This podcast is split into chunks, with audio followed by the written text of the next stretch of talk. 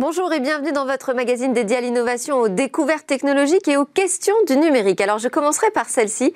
Quel est selon vous le nec plus ultra de la transformation numérique? Eh bien c'est peut-être de la louer. La louer comme un simple service ou comme un abonnement que l'on paierait pour accéder à un logiciel dans le cloud. Alors si ça vous intrigue autant que moi, sachez que j'ai invité le président de SAP France pour en savoir plus. Alors SAP, vous savez, c'est cette petite start-up allemande née dans les années 70 qui est devenue un des plus gros éditeurs de logiciels au monde de gestion de process métier. Donc cette transformation disponible en, location, on, y revient dans quelques instants, sera le sujet de l'interview de Gérald Carsanti. Ensuite, au cœur de cette émission, nous découvrirons de nouveaux visages, des visages plus divers qui apportent de la diversité dans le secteur. C'est un élément indispensable si l'on veut une French Tech renouvelée et une French Tech aussi plus en phase avec la société. Et puis nous retrouverons notre rendez-vous sur la protection des données pour faire un point précis sur les questions que posent les messageries comme WhatsApp ou Signal. Et pour conclure avec euh, notre innovation du jour, ce sera une innovation en robotique, un robot qui a une forme de pieuvre. Mais d'abord, donc place à l'interview.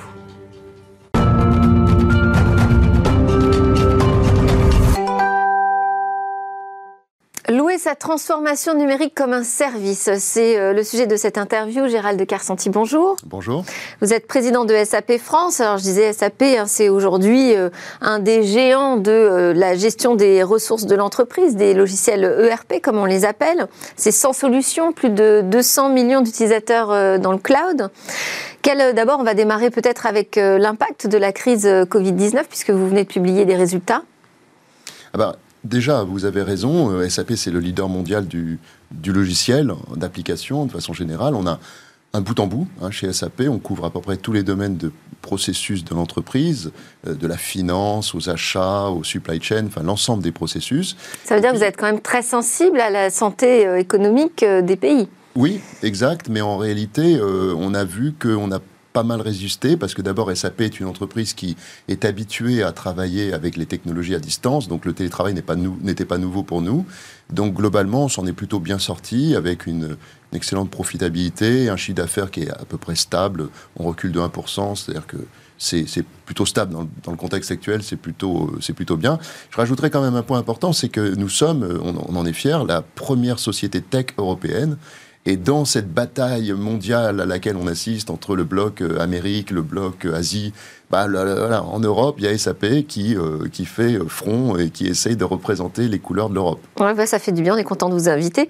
L'un des objectifs de cette année, c'est de transférer encore davantage de clients dans, dans le cloud. Ce serait quoi D'atteindre les 100% à terme, je pense qu'on ira vers un, quasi 100%. déjà, je pense que dans 3-4 ans, on sera à la majeure partie des applications euh, et des solutions de nos clients tourneront dans le, dans le cloud. Euh, simplement, notre approche, c'est plutôt d'accompagner les clients à leur vitesse. C'est de, de se caler sur ce qu'ils veulent faire, parce que tous les clients ne veulent pas transférer leurs applications à la même vitesse. Il y a des applications plus sensibles que d'autres.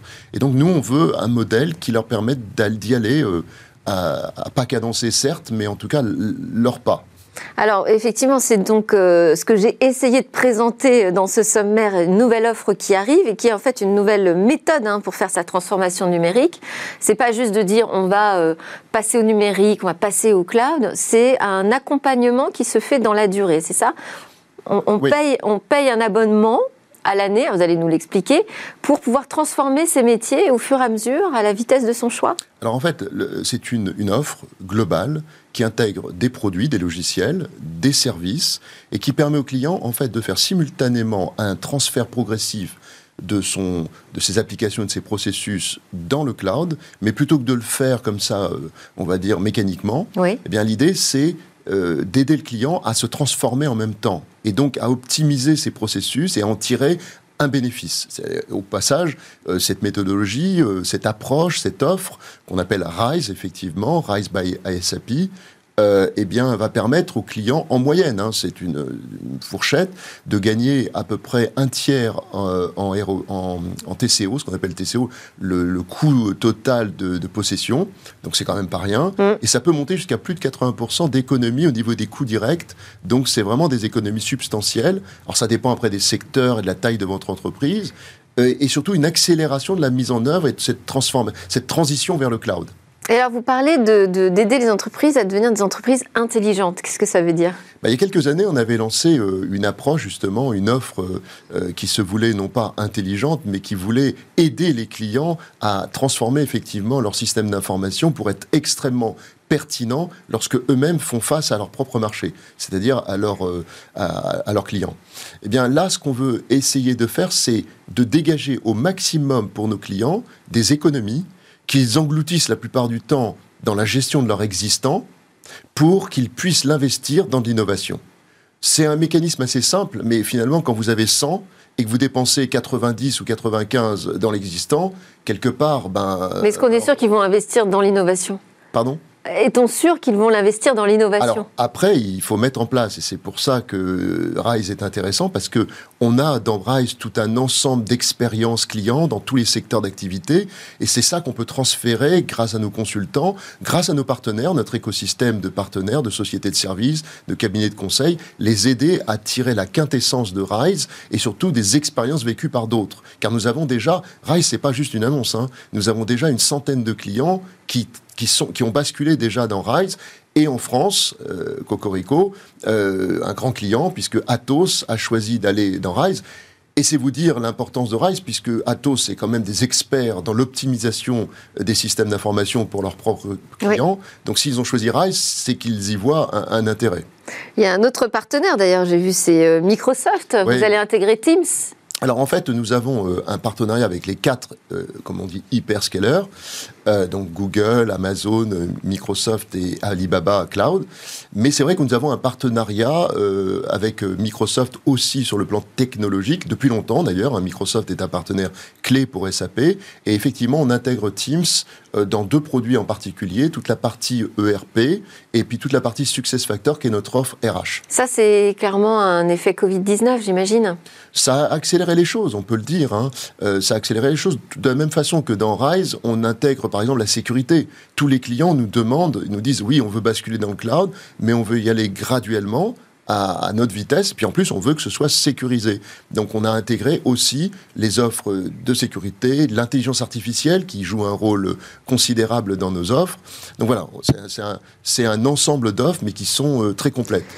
Alors, il faut aussi rappeler que SAP fait partie des tout premiers euh, membres fondateurs de Gaia X. Hein, euh, quand même, c'était encore qu'un projet initié par des entreprises allemandes. On trouvait euh, SAP dedans. Quelle est la vision de l'évolution du projet maintenant que la France en fait partie, que ça devient un sujet de souveraineté européenne? Vous avez l'impression qu'on est toujours sur la même ligne que le projet initial? Bah, C'est ce que je disais au tout début. C'est-à-dire qu'en fait, quand on voit que, bon, il y a, en Europe, il y a SAP, première société technologique, euh, en, la deuxième, c'est Dassault Systèmes, d'ailleurs, mais on est sur des poids de capitalisation qui sont après qu'on descend très très bas. Donc, euh, pour faire face, il faut avoir des projets. Et Galia X, effectivement, c'est la naissance euh, de projets qui peuvent, dans le domaine du numérique, nous permettre en Europe d'exister, de peser face au, au grand continent que je citais tout à l'heure. Bon, ben, enfin, avant, on n'avait que des entreprises allemandes. Maintenant, c'est devenu un consortium, on va dire, franco-allemand. et puis là, puis plus, plus s'invitent des acteurs justement euh, d'autres continents, euh, notamment les puissants euh, qu'on essaye avec lesquels on essaye de rivaliser. Mais en même temps, ça permet de stimuler l'innovation parce que l'innovation, c'est de regarder ce que font les autres et c'est d'avoir quelque chose de, euh, d'enrichi, on va dire. Donc Gaia X est effectivement euh, important, je pense, pour, euh, pour nous autres Européens, si on veut vraiment exister. Regardez ce qui s'est passé dans le domaine de, de, de, l'aviation, enfin de la Airbus, qui, qui est une fantastique expérience. Il faut qu'on reproduise ce type de modèle dans le domaine du numérique. Alors, je voulais juste terminer en rappelant aussi que vous êtes euh, professeur euh, affilié à HEC Paris. Vous enseignez le leadership. Vous avez même écrit un ouvrage, hein, le leader du troisième type. Quels sont aujourd'hui euh, les principaux critères, les caractéristiques idéales du leader de l'entreprise numérique? Alors effectivement, j'enseigne à HEC depuis 17 ans et à l'ESCP depuis un peu moins longtemps. Et c'est vrai qu'aujourd'hui, on voit bien que les leaders sont en train d'évoluer. C'est-à-dire qu'à chaque époque, euh, des nouveaux leaders émergent. Et puis on a des phases de transition. Là, on est dans une phase de transition un peu longue, euh, dans laquelle, euh, d'ailleurs, on me questionne, on me dit, mais est-ce que les leaders qu'on voit émerger correspondent bien à ce leader du troisième type Et je dis, ben, on est dans une phase de transition, donc forcément, ça va prendre un peu de temps.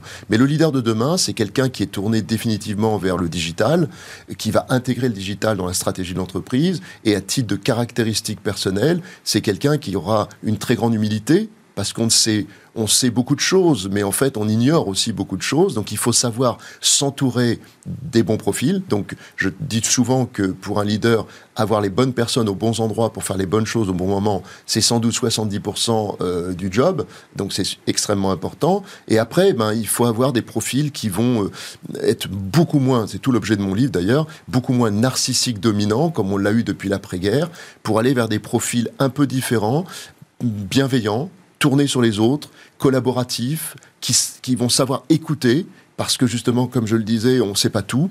Donc il faut regarder les talents autour de soi qui vont nous aiguiller et nous permettre d'avoir les bonnes idées.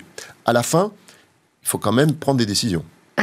Merci beaucoup Gérard Carsanti. Peut-être aussi que euh, ce leader du troisième type euh, fera partie euh, davantage de la société diverse et variée et mixte.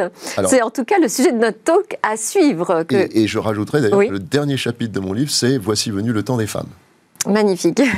Merci beaucoup Gérald Carsanti, président de SAP France. Et donc je le disais, notre talk arrive sur la diversité et de nouvelles têtes qui changent un peu cette French Tech.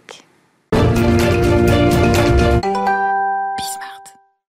Diversité, la French Tech change de tête. Alors on voit ça tout de suite avec Anthony Babkin, qui est un entrepreneur social et professionnel du numérique, président et cofondateur avec Mounira Hamdi de l'association Diversity Days, dont l'objectif est d'accompagner, accélérer, valoriser les talents du numérique issus de la diversité sociale, ethnique, culturelle ou tout simplement euh, discriminés pour leur âge, leur genre, handicap, orientation et bien d'autres sujets. Justine Ba, également autour de cette table, fondatrice de Roomba, une plateforme de mise en relation pour la location de lieux publics. Et Justine Ba est lauréate du programme French Tech Tremplin. Également avec nous en visio, Anicette Massanga, présidente de Fibrani, qui est une offre de produits de soins pour les cheveux bouclés, frisés ou, crépus. Et Fibrani fait partie des startups issues du programme Fighters du campus Station F. Alors, on va démarrer ensemble, Anthony Babkin, parce que c'est votre sujet de prédilection, la diversité. Moi, je voulais savoir déjà, est-ce qu'il reste encore beaucoup à faire, beaucoup à beaucoup à construire pour euh, davantage d'inclusion, de diversité dans le numérique. Ah oui, c'est énorme. En 2021. En 2021, euh, le panorama de la tech euh, a pas encore tout à fait changé. Il y a encore des progrès, euh, mais c'est chouette parce qu'il y a pas mal de choses qui sont en train de se monter. On va en parler tout au long de l'émission, je pense, mais je vais redonner quelques chiffres. Euh, Aujourd'hui, euh, on est plutôt sur un start-upper qui est une start-upeuse sur 10. Donc, ça veut dire une dizaine de pourcents euh, de femmes qui entreprennent dans la tech aujourd'hui. Quand on parle aujourd'hui des personnes sous-représentées, c'est vrai que si on parle des personnes non blanches, elles sont pas très nombreuses. D'ailleurs, dans les couloirs des grands incubateurs, etc., c'est quand même les grands absents. Et alors les personnes en situation de handicap et qui entreprennent dans les tech, et si je rajoute le critère du genre, elles sont complètement absentes. Donc c'est vrai qu'il y a un gros gros travail aujourd'hui à faire en termes de représentation, mais pas seulement, c'est l'accès au financement souvent qui pêche. Les femmes sont seulement 1% euh, dans les levées de fonds à, à, lever aujourd'hui en France. Euh, donc elles sont plus que sous-représentés. Et aujourd'hui, c'est vrai qu'il y a ce petit vent euh, qui traîne, qui se dit que voilà, en fait, il y, a, aussi des levées de fonds qui sont pas tout à fait euh, ordinaires ou parfois discriminantes. Donc il y a un gros gros travail à faire euh, sur lutter contre les. C'est-à-dire des discriminations qui seraient volontaires? Bah, c'est des des biais, euh, on appelle ça souvent des biais inconscients. Euh, on vient d'une grande école, on est un homme, euh, peut-être trois hommes à, faire pitcher des projets, etc. Et on se rend pas compte que bah tiens, l'école va jouer, mm. ou tiens, une femme, des questions un peu tordues qui vont être posées. oh, est-ce que vous avez prévu d'avoir un enfant dans la prochaine année? Enfin voilà, il y a tout un tas de choses qui nous ça, sont Ça existe encore en 2021. Ça existe encore malheureusement. Et donc j'en ris parce que franchement, c'est vraiment des, des c'est bas très souvent. Et donc en fait, comment on fait pour aujourd'hui changer la donne en France et faire en sorte que plus de femmes accèdent au financement, mais pas seulement, tous les talents, on va dire, discriminés, de la diversité au sens large. Et donc, c'est vrai que c'est un gros, gros travail de fond à faire. Euh, donc, il existe des programmes, euh, type bah, Diversity Days, on a été très tôt sur ce sujet, mais, mais pas seulement, French Tech Tremplin aussi, je pense qu'on va en parler, mais qui sont là aussi pour à, talent égal, parce que c'est quand même ça qu'on va regarder. À performance égale ou à talent égal, redonner à voir des talents différents, qui viennent des quatre coins de la France, qui ont des origines sociales différentes, euh, qui viennent pas toujours de Paris, notamment aussi des femmes. Donc euh, c'est un gros gros travail à faire pour rétablir, si j'ose dire, la balance et faire en sorte qu'on ne soit pas seulement dans l'entre-soi ou des gens qui se cooptent entre eux et, qui font qu'à un moment on arrive sur un secteur ou un écosystème qui n'est pas du tout représentatif de la diversité française. on va donner la parole aux femmes. Justine, bah, 26 ans, oui. Euh, vous êtes encore euh, entrepreneuse étudiante en fait, hein, encore entre, entre les deux. Comment vous est venue l'idée déjà de vous lancer dans l'entrepreneuriat? Est-ce qu'il il vous a fallu un point d'entrée, quelqu'un qui vous y accompagne? Alors justement, c'est marrant que vous me posiez la question parce que je me suis rendu compte que je me, je me suis jamais définie comme entrepreneur. Et justement, je en fait, je me suis rendu compte que c'était une question de légitimité. Je pense que j'ose beaucoup moins afficher le fait que je suis entrepreneur, euh, contrairement à peut-être certains hommes. Et donc, quand je me suis lancée, en fait, je me suis juste dit, je saisis une opportunité. Euh, je pense que j'ai eu la bonne idée en avril 2019. Et puis, euh, je me suis dit, bon, bah, je vais voir, je vais continuer sur cette voie-là. Et c'est que depuis, bah, là, très récemment, que ça commence à bien marcher, etc., que je me dis, oui, je suis peut-être chef d'entreprise. Donc, je pense qu'il y a encore du chemin à faire. Tu es chef d'entreprise. Merci, Anthony. pour juste rebondir, moi, je je suis ravie justement d'échanger avec Anthony sur ces sujets-là. French Tech Tremplin, c'est quand même 40% de femmes, donc euh, quelle évolution. Moi, je suis vraiment ravie de faire partie de ce programme. Alors, on va, bah, alors ok, on y va. Euh, en quoi consiste donc le, soutien qui est apporté par ce programme French Tech Tremplin? Alors, le soutien, il est complet dans le sens où on a un soutien d'un incubateur, donc on est suivi. On a la chance de bénéficier euh, d'une vraie expertise. Euh, moi, pour ma part, je suis dans l'incubateur HEC, donc c'est une vraie chance. et puis, on a un soutien financier. Donc euh, pareil, c'est important quand on se lance. Je ne sais pas si de moi-même j'aurais pu avoir accès à des financements. D'ailleurs, je ne pense même pas. Et comment vous avez accédé au Alors, dispositif? Oui, bah, en fait, euh, comme, euh, comme je le disais tout à l'heure, encore une opportunité. Je me suis dit, bon, je vais faire un dossier, je vais tenter. Et puis, j'ai eu la chance d'être prise. Je pense que mon projet intéresse pas mal. J'ai fait la prépa, donc la phase 1 j'ai beaucoup donné et puis bah, j'ai eu la chance que ça porte ses fruits et puis je suis en phase 2 maintenant en incubation. Donc je suis ravie. Bah, bravo. On a une autre euh, jeune femme avec nous, Anisette Massanga, présidente de Fribani. Bonjour. Bonjour. Alors vous, vous êtes euh, issu d'un autre programme, c'est pas French Tech, French Tech Tremplin, c'est euh, Fighters de Station F. Comment vous êtes inscrite à ce programme? Alors en fait, le programme Fighter, c'est un programme de Station F qui nous permet. On vous comprend pas, très bien. On a un problème de réception. Alors peut-être qu'en régie, on peut essayer d'y travailler pendant qu'on continue autour de la table. Voilà, on va continuer la conversation euh, déjà en plateau.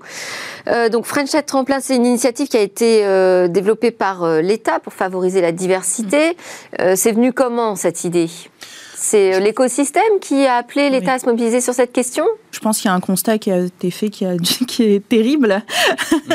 le fait que euh, là, actuellement, l'écosystème euh, start-upper, on va dire, et puis est très parisien déjà et puis, il est surtout euh, porté par des hommes, on va dire, blancs, euh, de moins de 40 ans, comme le dit souvent Cédric. Oui, mais enfin, on aurait pu euh, imaginer que cet écosystème reste dans ce confort et ne cherche pas à, être bousculé. Totalement, mais je pense qu'il y a des vraies volontés au sein du gouvernement et ça fait vraiment plaisir. On échangeait sur ce sujet avec Anthony. Je pense qu'il y, a, vraiment des personnes qui ont envie de prendre ce sujet à bras le corps. Et moi, je suis ravie d'avoir la chance de les côtoyer parce que ce sont des personnes incroyables. Et puis, il y a des personnes comme Anthony aussi qui font bouger les choses, qui permettent à des personnes comme moi bah, de trouver leur place en fait au sein de cet écosystème et de pas se sentir euh, mise de côté. Donc euh, je remercie Anthony déjà pour ça. Merci c'est beaucoup d'honneur. Non, je pense que là où tu as raison, c'est qu'il y, a un vrai sujet de faire. Euh, enfin, le sujet était quasi inaudible ou inexistant il y a mm. encore 3-4 ans. Donc c'est vrai que nous on est arrivé très vite sur cette thématique et les gens nous disaient mais de quoi vous parlez?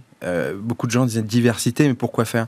Et faire comprendre qu'on parle pas de d'empathie ou de misérabilisme ou de mais de talents, de gens qui ont le potentiel et qui sont aujourd'hui mis sur le bas-côté parce qu'on ne les considère pas suffisamment, ou parce que, comme toujours, dans un milieu un peu homogène, on va, on, va se dire, tiens, celui-là, il est différent, ou celle-là, elle ne nous ressemble pas. Et donc, en fait, c'est un, un, environnement qui s'est replié sur lui-même. Mm. Souvent, il y a, et d'ailleurs, il y a une étude qui était intéressante d'une doctorante, je retrouverai son nom, euh, qui, qui, a, qui a étudié, en fait, un peu le sociotype du start-upper en France. Et ils sont très similaires. Ça serait dû à quelques écoles, quelques grandes écoles, quelques villes, dont mm. Paris surtout. et donc, euh, euh, la difficulté d'entretenir ça, c'est que derrière, aujourd'hui, nous, avec l'association, on travaille aussi sur le manque de diversité dans la tech, non plus en tant qu'entrepreneur, mais cette fois-ci dans les effectifs des start-up. Et aujourd'hui, un chiffre assez criant d'une étude qui s'appelle First Talent, euh, qui est sortie l'année dernière, montre qu'en fait 80% des startups aujourd'hui n'ont soit pas de stratégie de diversité et inclusion, soit ne l'ont pas formalisée. Donc il y a aussi un gros sujet de se dire finalement quand euh, on vient des mêmes écoles, des mêmes écosystèmes, etc. Derrière on ne pense Ça pas veut dire qu'il faut, c'est une politique volontariste, il faut avoir une stratégie en interne pour inclure la diversité? Tous les grands groupes en ont une. Mm. Donc aujourd'hui c'est de se dire euh, ces startups pour certaines ne sont plus des startups, c'est ce qu'on appelle des licornes, donc elles ont dépassé les 50 millions de levées et représentent aujourd'hui des grands groupes. Je, je, peux citer Blablacar par exemple qui me vient spontanément. Ces mêmes grands groupes doivent aujourd'hui avoir des, des, stratégies de diversité et inclusion. Donc euh, prendre à bras le corps le sujet assez tôt et venir avec euh, un enjeu en faisant comprendre ce que c'est très tôt, c'est important. Et le numérique peut être un accélérateur de diversité, c'est ce que dit votre rapport. Totalement. Pourquoi le numérique plus particulièrement? Alors, en fait, je pense que le, le numérique a plusieurs vertus. C'est que déjà, c'est, enfin, il y a, ça a cassé beaucoup de barrières. Mm. En fait, on se rend pas compte, mais euh, beaucoup de, il y a beaucoup d'autodidactes, de gens qui sont euh, formés euh, grâce à des cours en ligne, euh, se sont, euh, se sont élevés à des, des postes assez importants, stratégiques dans l'entreprise, avec seulement un bac ou voire moins, parce que beaucoup d'écoles forment sans, sans le baccalauréat. 42 est un bon exemple, mais il y en Ouais. a plein d'autres sur le territoire, Webforce 3, je- Simplon, plein d'autres. Et donc c'est intéressant de se dire qu'il y a des gens qui, ont, qui maîtrisent cette Mm. compétence du 21e siècle, et pour autant qui ne sont pas sortis des grandes écoles ou prépa. Ou qui peuvent s'auto-former. euh, on en a parlé ici avec le low-code, no-code aussi, où c'est beaucoup plus facile d'accès. C'est ça. Et donc, en fait, on voit tout un tas de gens bah, finalement prendre leur place dans la société là où on ne les attendait pas. Mm. Donc, c'est pour nous, en tout cas, avec l'assaut, avec diversité, c'est de dire au plus grand nombre prenez votre place, tentez de maîtriser cette compétence. Et c'est une manière peut-être de s'élever dès demain socialement parce qu'on sait que ce sont des jobs en CDI, plutôt bien payés, qui ne connaissent, j'allais dire pas la crise, j'aurais pu le dire en 2019, Moins chômage. moins la crise. Moins Et donc, euh, il y, a- ouais. y un su- il y a un enjeu ouais, de- d'en faire un accélérateur de diversité. clairement. Est-ce que pour les femmes, c'est vraiment plus difficile de travailler dans ce secteur euh, tech? Oui, et je pense que je m'en rendais pas compte encore une fois. Euh, déjà pour rebondir sur ce que disait Anthony, c'est que euh, en tant que chef d'entreprise, moi je vois que c'est encore un effort supplémentaire d'aller chercher ces talents-là, qui sont des femmes, qui sont développeuses, etc. Parce qu'en fait, on sait même pas par où commencer. Et on voit pas, on a des initiatives qui sont un peu dispersées un peu partout. Donc on a des écoles, comme tu le disais, euh, euh, des écoles qui forment au code, etc. Mais on voit pas d'initiatives euh, immergées. Et donc moi, en tant que chef d'entreprise, c'est à moi d'aller euh, chercher les talents. Donc déjà, euh, c'est un effort que je dois faire. Malheureusement, j'espère que ça changera. Euh, Vous faites comment? Vous passez par les écoles, vous leur dites je voudrais des profils féminins? Totalement, Ouais. bah, totalement. J'aimerais, euh, moi, la main qu'on m'a tendue, j'aimerais la tendre à d'autres femmes. Euh, sauf que, enfin, moi, en tant que chef d'entreprise, je trouve que c'est compliqué. Et alors après, en tant que chef d'entreprise dans la Confrontation au tech, réel. Totalement. Donc en tant que chef d'entreprise dans la tech, combien de fois j'ai entendu ce que disait Anthony tu lèveras pas de fonds si t'as pas un cofondateur homme, euh, tu n'a- tu n'auras pas accès à des financements, euh, il faut que tu t'associes. Enfin, je pense que moi je trouve que c'est un discours qui est terrible à entendre en, en 2020. Ouais. Ça sape un peu le moral. Totalement, totalement. Donc pourquoi aurais-je besoin d'un homme à mes côtés pour lever des fonds euh, si j'arrive très bien à monter mon entreprise et qu'elle cartonne? C'est une question que je pose à tous.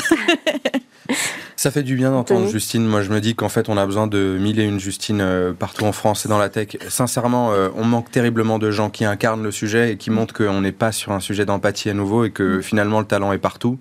Et alors, pour ceux qui en doutent, Justine en fait partie. Ils sont 200 autres là, à intégrer cette prépa. Et moi, je me dis, en fait, euh, donnons-nous rendez-vous dans 3 à 5 ans et je suis sûr qu'on aura cassé les pronostics. J'en suis Mm. absolument certain. Alors, pour ceux qui vou- voudraient justement embrasser ce projet, la French Tech Tremplin, vous parlez de prépa, ça consiste en quoi? Donc c'est un programme d'accompagnement qui dure sur trois ans. C'est divisé en trois phases. La première phase c'était la prépa, deuxième phase l'incubation. Et qu'est-ce qu'on fait dans cette prépa? Alors la prépa, du coup, c'était l'année dernière. Là, ils vont rouvrir les candidatures. Je vous avoue que je ne sais pas la date. Mais en fait, euh, on postule justement pour avoir euh, cet accompagnement qui va être avant le développement de son entreprise. Donc, euh, acquérir une posture entrepreneuriale, c'est important. En fait, euh, on se rend compte quand même que l'écosystème startup, il y a beaucoup de codes qu'on maîtrise pas forcément des fois quand on vient pas de ce milieu.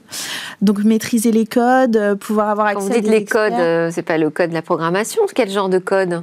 Euh, on va dire les codes, euh, la fa- Informel. oui voilà exactement euh, la façon de Ah oui. s'exprimer. euh, Mais ça, Euh, c'est se code- conformer alors à des codes préexistants oui, en fait, euh, je pense que le, le milieu euh, start-upper euh, bien qu'on dise qu'il est très détendu et cool, il y a quand même pas mal de codes informels. Hein. Je m'en suis rendu compte. On doit connaître les, enfin voilà, on doit connaître les bonnes personnes, être aux bons événements. C'est un peu de l'entre-soi quand même. Bon, alors on a retrouvé Anissette Massangar. Ah, on, va, on va lui donner la parole. Euh, oui, alors ma question portait sur le programme Fighters pour savoir comment vous avez pu y accéder. Alors en fait, euh, c'est un programme euh, pour lequel on a candidaté euh, sur le site internet. En fait, il fallait du coup expliquer notre projet, réaliser une vidéo de présentation en expliquant nos motivations. Et suite à ça, il y a eu une première sélection qui a été faite sur dossier et on a eu donc un entretien à passer directement à Station F en face d'un certain nombre d'entrepreneurs qui nous ont posé plusieurs questions pour évaluer notre motivation et on a eu la chance d'être pris et euh, de pouvoir intégrer donc euh, le programme Fighter pendant une année. Et ensuite, qu'est-ce que ça vous apporte concrètement?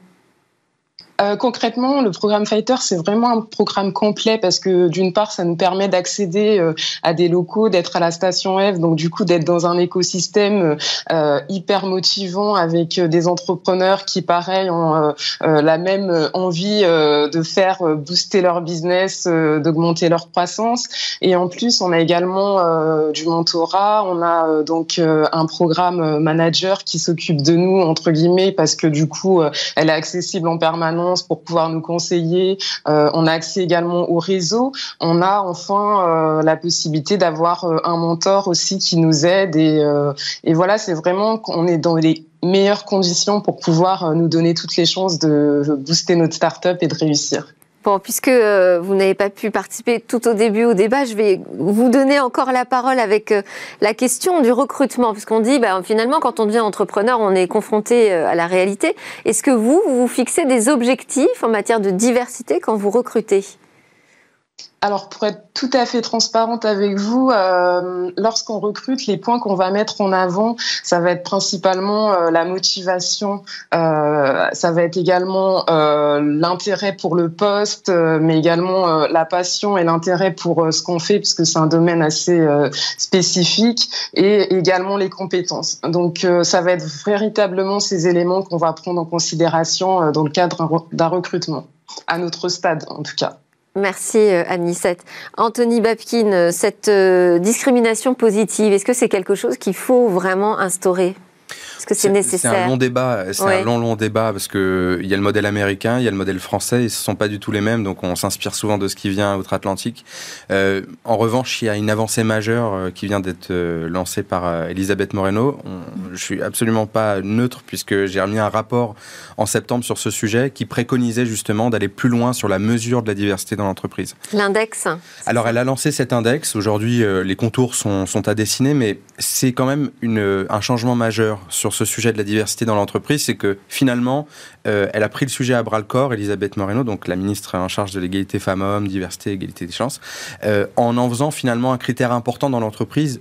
Lors de la remise du rapport, on a audité au moins 120 personnes et beaucoup nous ont dit, en tant qu'entreprise, on veut aller plus loin sur comment mesurer finalement ce qu'est cette diversité dans l'entreprise. Souvent sur cinq axes, l'intergénérationnel, LGBT, euh, l'origine sociale, l'intergénérationnel et également le genre.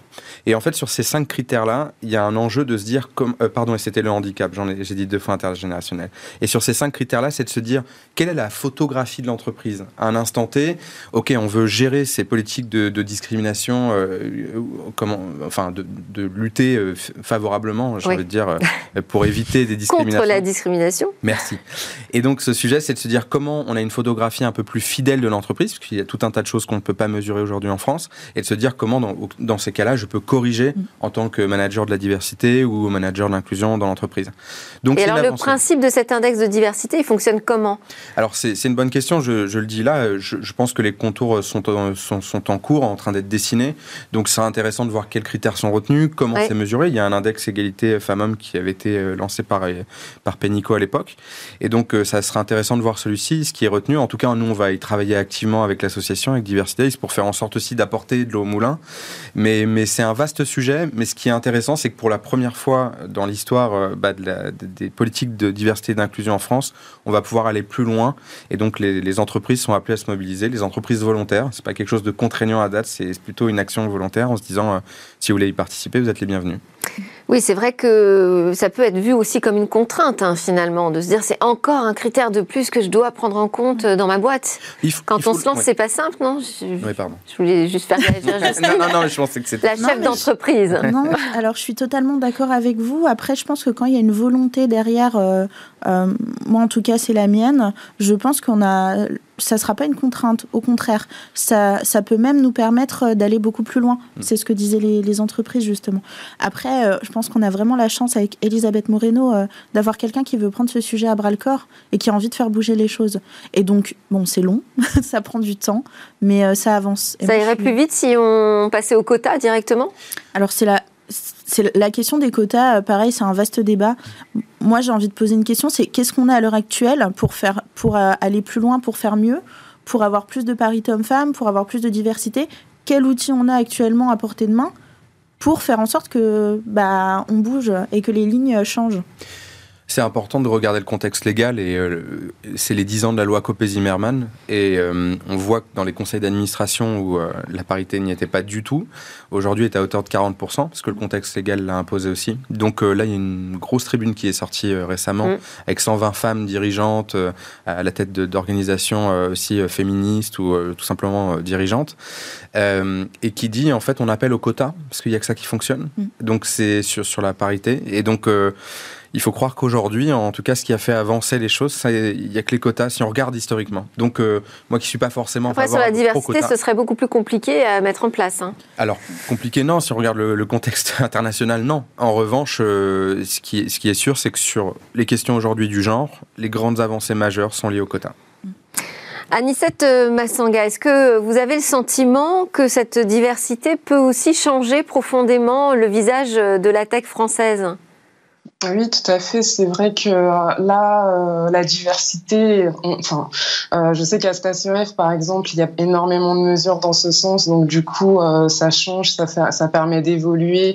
Et je pense que en tant qu'entrepreneur issu de la diversité, on a aussi des choses à apporter et peut-être aussi une vision qui peut être différente et de certaines choses. Et, c'est toujours une plus-value d'avoir des personnes issues d'horizons que ce soit social ou autre, euh, différent, quoi, en fait. Bah, c'est vrai qu'avec le service, ne serait-ce que le service que vous apportez, donc qui est dédié euh, aux cheveux qui sont frisés, crépus, bon, c'est pas forcément quelque chose, un, produit qu'aurait euh, pu imaginer euh, le prototype du French Taker blanc masculin français classique, quoi. Mm.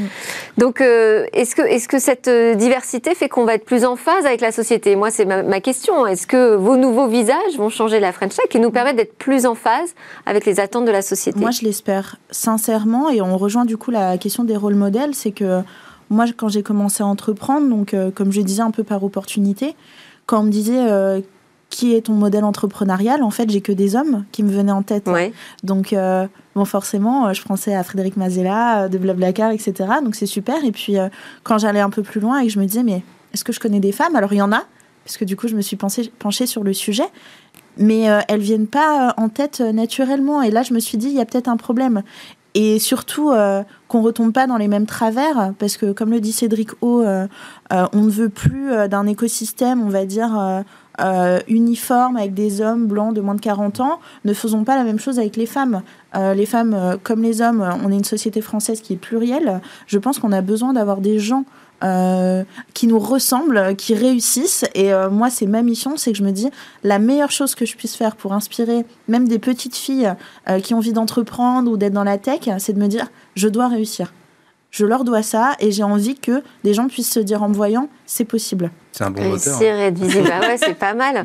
C'est compliqué de faire venir ces nouveaux talents sur le marché du travail de les accompagner. Ils ont des parcours parfois, euh, comment on les piste mm. en fait. Hein. Ça. Il y a une expression que j'aime bien, parfois on parle de talent discriminé. Et euh, c'est vrai qu'on se le disait avec euh, Justine, quand on est discriminé, on ne le sait pas forcément. Parce qu'à un moment, on envoie plein de CV, on n'a pas de retour. Qu'est-ce qui pêche? Alors, évidemment, on peut remettre en, question plein de choses. Je suis peut-être, mais, mais, spontanément, on va pas se dire je suis discriminé. Et donc, ce, qui, ce qui va naître de tout ça est terrible. L'autocensure, donc des gens qui vont se dire bon finalement j'ai peut-être pas le bon diplôme, j'ai peut-être pas les bonnes compétences, je suis peut-être pas au niveau. Euh, le syndrome de l'imposteur. Mm. J'arrive quelque part et je me dis en fait c'est pas fait pour moi, j'ai pas ma place ici, tiens je me, je me reconnais pas du tout dans cet environnement, j'ai pas les codes comme disait euh, Justine tout à l'heure. Donc euh, il y a tout ce qu'on qu'un écosystème très, très fondé sur, dans l'entre-soi ou, ou, finalement un peu sclérosé qui va, que, ce que ça va créer finalement sur, sur les autres qui sont en dehors de ce cercle. Mm. Donc euh, il, faut, il faut travailler, et nous on le fait avec Diversité, sur un programme entrepreneurial aussi que l'on a. Euh, on travaille énormément sur les représentations. Donc on donne énormément de coaching sur la prise de parole, la confiance en soi, sortir du syndrome de l'imposteur, se dire je suis fier de ça, ma différence, c'est peut-être ma plus grande force finalement.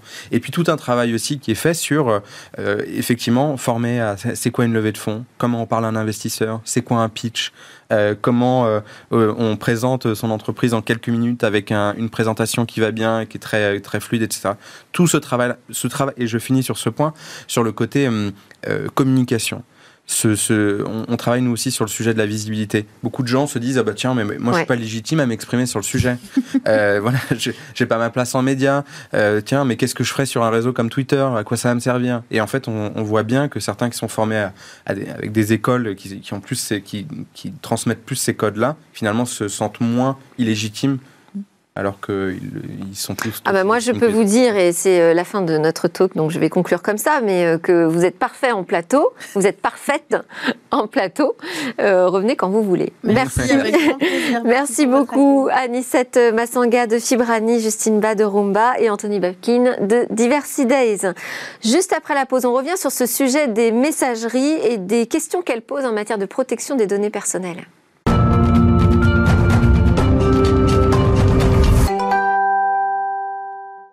Nous sommes de retour euh, sur le plateau de Smartech pour parler de données personnelles et des messageries. C'est avec Hervé Lejouan, qui est président fondateur de Privoni. Bonjour Hervé.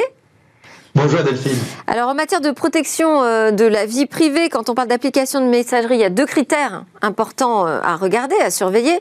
D'un côté, la confidentialité de ce qui est dit dans les conversations et de l'autre, l'intégrité des données hein, qui sont liées au compte comme euh, mes contacts, mes groupes, mes numéros de téléphone associés et la question de leur partage ou non. Alors que nous apprend Hervé ce fiasco, on peut dire ça comme ça, de Facebook début janvier avec WhatsApp? Bah, ça nous apprend, la première chose qui nous apprend, c'est que en fait, les utilisateurs sont maintenant sensibles à toutes ces choses sur la protection des données personnelles. Donc euh, on est bien dans un monde aujourd'hui où avant on faisait des mises à jour de politique de confidentialité et puis rien ne se passait, euh, il n'y avait pas de problème, les gens acceptaient. Mais aujourd'hui, maintenant, et surtout surtout sur Facebook, qui est aujourd'hui quand même euh, assez accusé dans ce domaine, eh ben, les gens sont extrêmement sensibles. Et on a vu en fait que même ça a été une sensibilité qui a été supérieure finalement à l'effet, puisque la, la, politique en soi, la mise à jour de la politique de confidentialité, ne touchait que quelques utilisateurs. Alors quelques millions peut-être d'utilisateurs, parce que c'était quelque chose de très spécifique, mais pour autant, ça s'est monté énormément et Facebook n'a pas pu en fait euh, faire autrement que de revenir, de rétro-pédaler, excusez-moi l'expression, de dire que non, ça ne concernait pas les conversations entre individus, mais seulement le cas précis des conversations entre des individus et éventuellement des marques, mais le mal était fait. Donc on voit bien qu'aujourd'hui la sensibilité est là, on n'est plus dans un phénomène où finalement on peut collecter tout ce qu'on veut, mais bien dans quelque chose où les gens sont très sensibles. Qu'est-ce qu'on peut dire justement de la confidentialité des conversations dans les applications de messagerie? Alors aujourd'hui, dans les applications de messagerie, alors il y, a, en fait il y a deux grandes catégories. Il y en a une qui s'appelle le SMS que tout le monde connaît depuis très longtemps, euh, mais qui est un protocole particulier qui est utilisé par les opérateurs. Et là, dans le cas des SMS, protocole particulier non chiffré, c'est pas chiffré, c'est-à-dire que le message, le SMS que vous envoyez n'est pas chiffré. Par contre, de l'autre côté, vous avez toutes les messageries basées sur le protocole de l'internet, sur l'internet, et pour toutes ces messageries, eh ben, ils chiffrent toutes toutes avec des protocoles euh, spécifiques, les conversations de bout en bout. C'est-à-dire à partir du moment où vous écrivez sur votre mobile et que vous envoyez votre message, il est chiffré depuis votre mobile jusqu'à votre interlocuteur et donc il est seulement déchiffré sur le poste de votre interlocuteur. Donc ça, c'est la majorité aujourd'hui. Toutes les messageries hors, entre guillemets, SMS, fonctionnent comme cela. Alors, ça veut dire qu'on est euh, à peu près tranquille sur euh, la, confidentialité des conversations. Euh, qu'est-ce qu'on peut dire sur les données qui sont relatives à ces conversations? Alors c'est là où effectivement il se passe beaucoup plus de choses. C'est qu'encore une fois, toutes ces messageries sont gratuites. Donc on voit bien et on revient à toute cette problématique de la gratuité. À partir du moment où c'est gratuit, ben, quelque part, il faut bien que le business model se fasse pour tous ces gens qui quand même dépensent de l'argent dans de la technologie, dans des services. Et là, ben, c'est là où on voit que ça, ça se passe. C'est-à-dire que Facebook, typiquement, ils ont racheté, si vous vous souvenez, WhatsApp pour 19 milliards de dollars. Et donc, forcément, c'était pas juste parce qu'ils avaient envie de dépenser 19 milliards de dollars. On était bien dans une idée de business model et surtout à grande échelle, puisqu'aujourd'hui on a plus de 2 milliards d'utilisateurs de WhatsApp, et le graphe que vous avez vu, effectivement, permet de voir à quel point les différences se font entre différentes messageries en termes de collecte de données, et là je parle de collecte de données annexes à la conversation. Donc vous avez ici, euh, vous avez Signal qui est à gauche, et puis plus ça va, vous allez, vous allez à droite sur Facebook Messenger, et au milieu vous avez WhatsApp, et on voit bien toute la, toute la logique en fait de liaison des données qui, vous, qui sont autour de vous, vos contacts, vos achats et autres, qui vont être liés finalement à l'usage de cette messagerie. Et c'est sûr que c'est là que les, choses, que les choses se passent et que certains acteurs en font plus que d'autres. Alors c'est vrai que Signal, typiquement, qui est une fondation, euh, parce qu'il faut voir le business model derrière, est une fondation, ben, ces fonds, c'est comme Wikipédia, ils viennent de dons et à partir du moment où ils viennent de dons, ils ne cherchent pas effectivement à, avoir un business model particulier. Après, pour les autres, eh ben, il faut bien qu'ils soient, qu'ils aient un business model et qu'ils trouvent de l'argent quelque part. Et la publicité est le, business model aujourd'hui utilisé euh, majoritairement. Le ciblage euh, à partir de, nos données. Euh, Absolument. Qu'est-ce qu'on fait quand on est un utilisateur de WhatsApp Il y a une grosse tendance de dire bye bye WhatsApp.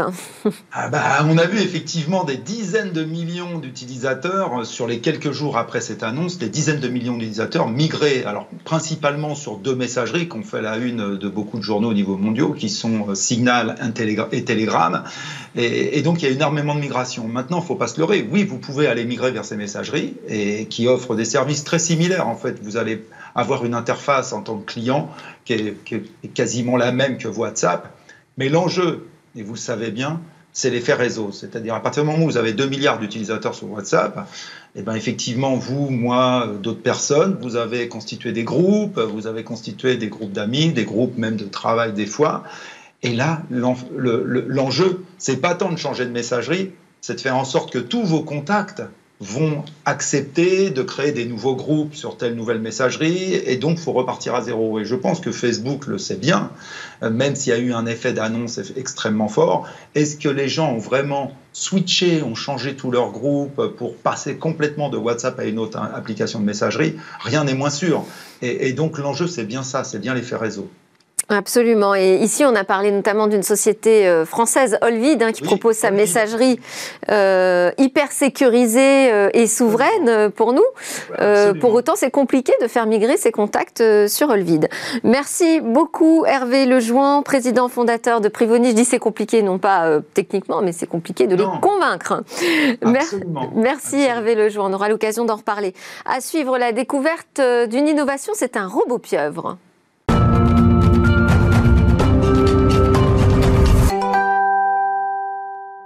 Bonjour Cécilia Sévry. Aujourd'hui, c'est une innovation robotique que vous allez nous faire découvrir. Oui, aujourd'hui, on va partir en mer, Delphine. Euh, je vous présente un robot aquatique, un robot directement inspiré d'un animal marin, à savoir la pieuvre. En fait, finalement, pourquoi chercher à inventer un système de propulsion euh, qui serait aussi rapide que la pieuvre, alors que des animaux marins comme la pieuvre, mais d'autres, hein, euh, depuis des millénaires, arrivent à se déplacer de façon très efficace en mer. En tout cas, c'est le raisonnement euh, qu'a eu, qu'ont eu des ingénieurs et des chercheurs dans des universités en Angleterre, précisément dans l'université de Southampton et d'Édimbourg. Et donc, ensemble, ils ont créé cet animal que vous allez voir à l'écran, en fait, euh, ce robot, il se compose d'une membrane et d'une cloche, euh, de bras flexibles. Alors esthétiquement, c'est vrai que ça ressemble un petit peu plus au calamar, vous allez le revoir sur les images, euh, mais en réalité, le système de propulsion est directement inspiré de la pieuvre. La cloche que vous voyez va se gonfler et se contracter pour imiter le rythme de propulsion de la pieuvre et obtenir la meilleure vitesse possible. Comment ça fonctionne? Alors la structure, en fait, elle est pas loin d'un parapluie. la membrane membrane, elle recouvre huit bras flexibles sous une cloche en arceau comme ça, et donc à intervalles réguliers. En fait, un système de pistons et de ressorts va écarter euh, ses branches comme ça. Et puis dans l'autre sens, en remontant le piston, il va refermer ses branches euh, sur la membrane. Et donc en faisant ce mouvement, le robot va aspirer de l'eau et quand il se referme, il va expulser de l'eau pour avancer en avant. Euh, ce mouvement engendré par le piston, eh bien ça va créer ce qu'on appelle un phénomène de résonance. Autrement dit, eh bien c'est quand la combinaison mouvement-vitesse va créer un mouvement régulier, mais on n'obtient pas ce mouvement avec n'importe quelle euh, parce que d'instant on pourrait se dire qu'il suffirait d'accélérer le mouvement du piston eh bien pour aller le plus vite possible, mais en fait non. Ah bon, c'est pas le cas. non, comme quoi finalement la, la nature est bien faite. C'est là aussi qu'on se le rappelle. En réalité, les chercheurs, euh, les chercheurs se sont rendus compte que euh, la bonne vitesse, c'était seulement 1 Hz, c'est-à-dire un mouvement par seconde. Euh, c'est ce qu'on appelle la fréquence d'activation. Donc là, le robot a gagné en vitesse avec cette fréquence au rythme d'une longueur de, corps par seconde, ce qui est aussi performant finalement qu'une vraie pieuvre. En revanche, si on a essayé d'accélérer les choses, eh bien, il n'avançait pas aussi vite qu'on l'espérait ce robot, parce qu'en réalité, ça va casser cette suite de mouvements qui va être euh, ouverture, fermeture, euh, propulsion. Et ce qu'on a besoin, finalement, comme dans la nature, c'est de l'amplitude. Et ce système est-il euh, alimenté? Oui, par un câble que vous avez vu hein, certainement sur les images, mais en fait il s'avère bien plus efficace. Euh, ce robot, d'un point de vue énergétique que d'autres robots qui existent aujourd'hui, euh, le câble en réalité ici, il ne va servir qu'à manœuvrer, qu'à diriger. La propulsion elle-même, elle provient euh, de ce mouvement naturel, entre guillemets, qui est impulsé par le ressort, la contraction des bras, tous ces mouvements du piston et la propulsion ne sont pas motorisés. ce câble, je l'ai dit, il servira à diriger seulement le robot, mais en réalité, ça, la manœuvrabilité de cet appareil, c'est seulement la deuxième étape euh, dans les recherches euh, scientifiques. Le but, en fait, à terme, c'est d'avoir un robot aquatique euh, manœuvrable dans les milieux les plus fragiles, les plus délicats. Grâce à cette structure plus molle que les autres, on peut imaginer un cas d'usage dans des récifs coralliens, par exemple, ou alors sur des sites archéologiques qui auraient été submergés. C'est bien pour ça hein, qu'on destine ce petit bijou de technologie. Alors pour finir, je le précise, c'est pas la première fois qu'on voit un robot comme ça inspiré d'une pieuvre. On a eu en 2016 un tout petit robot en forme de pieuvre complètement mou. C'était le robot, euh, la première fois qu'on créait une, technologie robotique complètement molle. Merci beaucoup Cécilia Sévry. C'est l'heure du Lab Startup. On file tout de suite retrouver quatre jeunes pousses innovantes.